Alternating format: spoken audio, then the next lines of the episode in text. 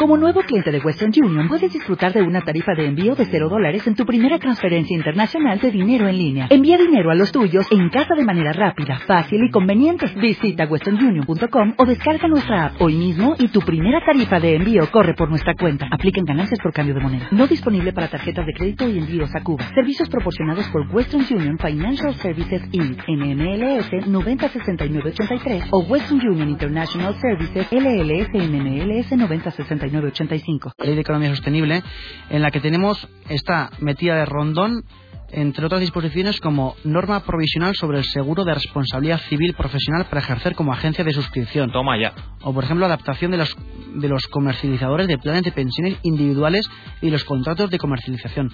Y, y después de esto viene la disposición final segunda que que es muy larga, que al fin y al cabo es la ley, la ley SINDE.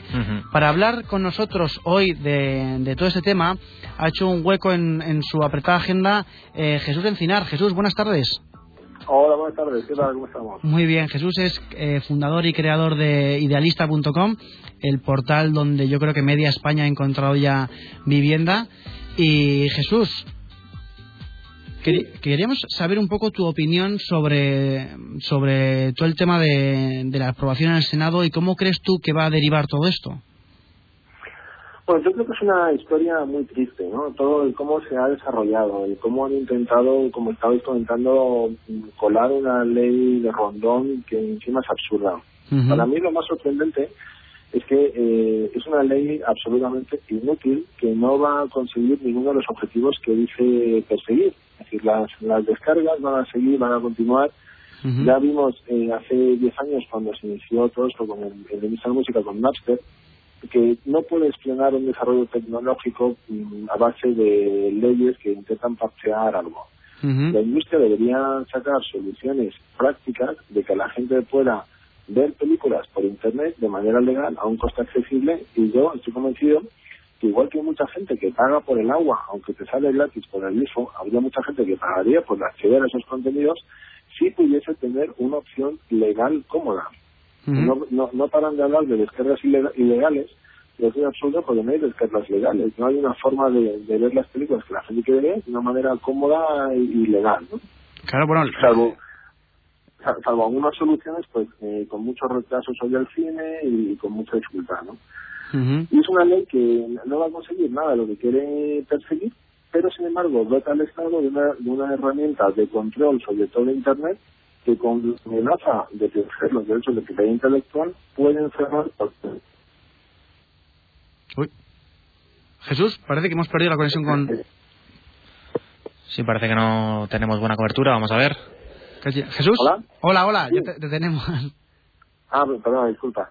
No, no, perfecto. La verdad es que Jesús, tu opinión nos interesa especialmente porque tú fuiste uno de los invitados a esa reunión eh, con la ministra Sinde originaria que dio que dio que había todo el tema del manifiesto y en la que la ministra fue poco más que una estatua de cera, ¿no?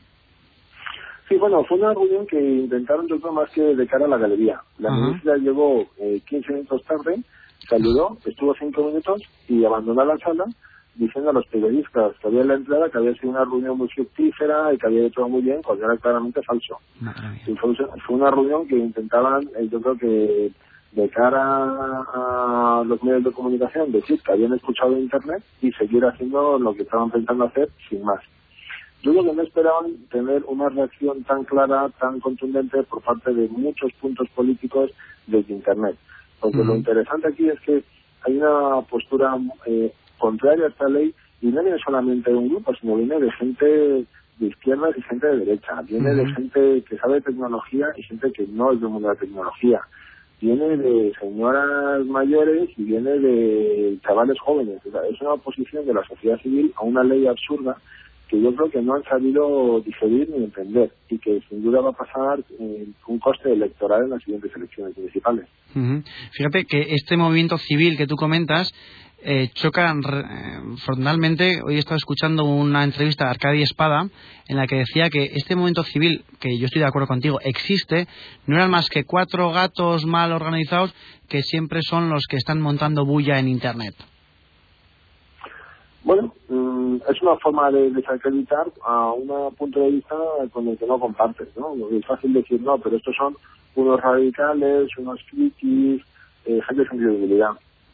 Pero no es cierto, incluso desde la red de empresas de Internet, que es una red que nos agrupa a más de 30 empresas dedicadas al mundo de Internet en España, eh, con muchos miles de puestos de trabajo, se ha hecho unas declaraciones diciendo que esta es una ley que atenta contra el desarrollo de Internet en nuestro país y que es claramente eh, nociva para la creación de empleo en nuevas industrias digitales. Que no solamente son cuatro personas con blog, es incluso es una asociación de empresas de Internet. Mm. Eso es, em, porque yo he oído mucha mucha gente comentar que al final el funcionamiento de todo este de, de la ley SINDE haría que una persona que en su blog personal o en su página web eh, con, pone un enlace una fotografía con derechos de autor o, cualquier cosa pueda ser cerrada por una comisión administrativa formada, como hemos comentado, por cuatro ministerios que decidirían sobre unas páginas web y decidirían sobre otras sobre las cuales el juez ya ha decidido que no son ilegales. Entonces, ¿en qué tipo de país, Jesús, estamos que cuatro personas que no son jueces pueden decidir sobre algo que ya ha decidido un juez?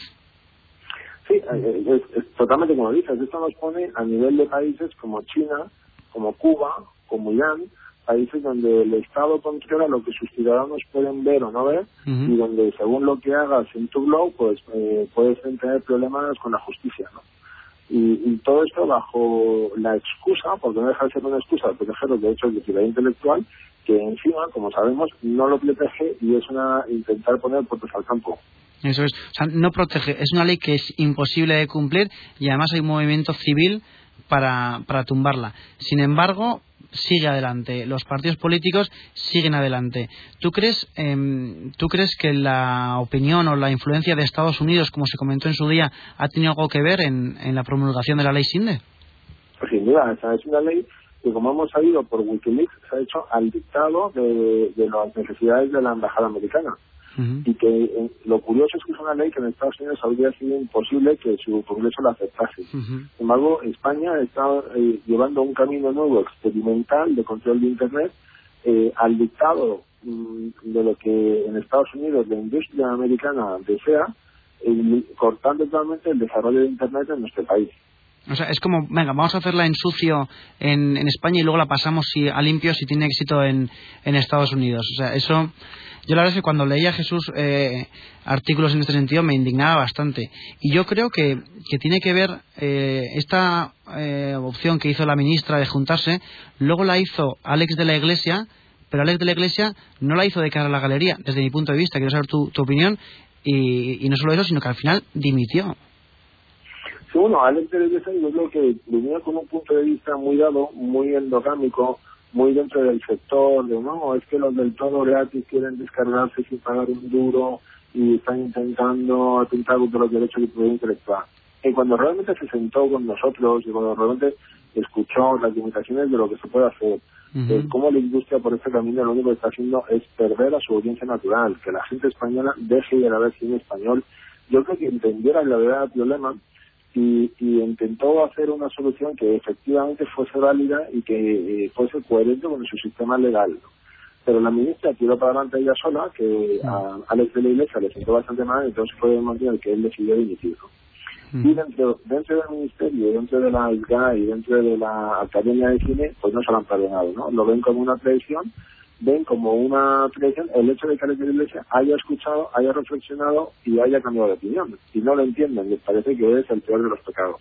Sí, y además eh, a raíz de eso se ha criminalizado totalmente a Twitter porque es como, no, es que Alex de Iglesia está enganchado a Twitter y los tuiteros le han comido la cabeza y ya si cabe, eh, no solo Internet ha sido dolida, sino también toda la gente, los usuarios de, de Twitter en este caso. Sí, pero que es ridículo. Es como criminalizar a la sociedad civil o a la gente que habla por teléfono. ¿no? Si no es que la gente que habla por teléfono ha perdido la sensatez, bueno, es una tontería. Ese tipo de argumentos yo creo que se definen a sí mismos. La gente no cambia de opinión por usar una herramienta, sino cambia de opinión por escuchar a otras opiniones y por escuchar a gente que tiene argumentos distintos y que tiene puntos de información distintos, que es lo que le ocurrió a la Iglesia.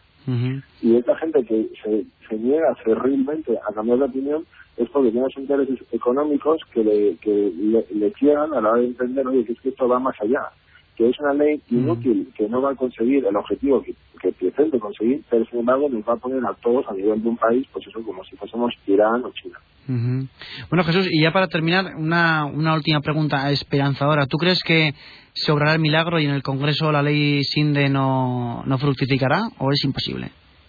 Yo lo, lo veo difícil. Yo creo que están muy metidos en aprobar esta ley absurda y yo creo que la realidad se impondrá. Muchas veces se, hacen leyes que después se ven claramente absurdas, que la realidad va por otro camino y al final pues habría que salvar la cara y habría que de alguna forma eh, que nadie parezca que haya perdido, abandonar esta ley y volver a una situación de, de raciocinio.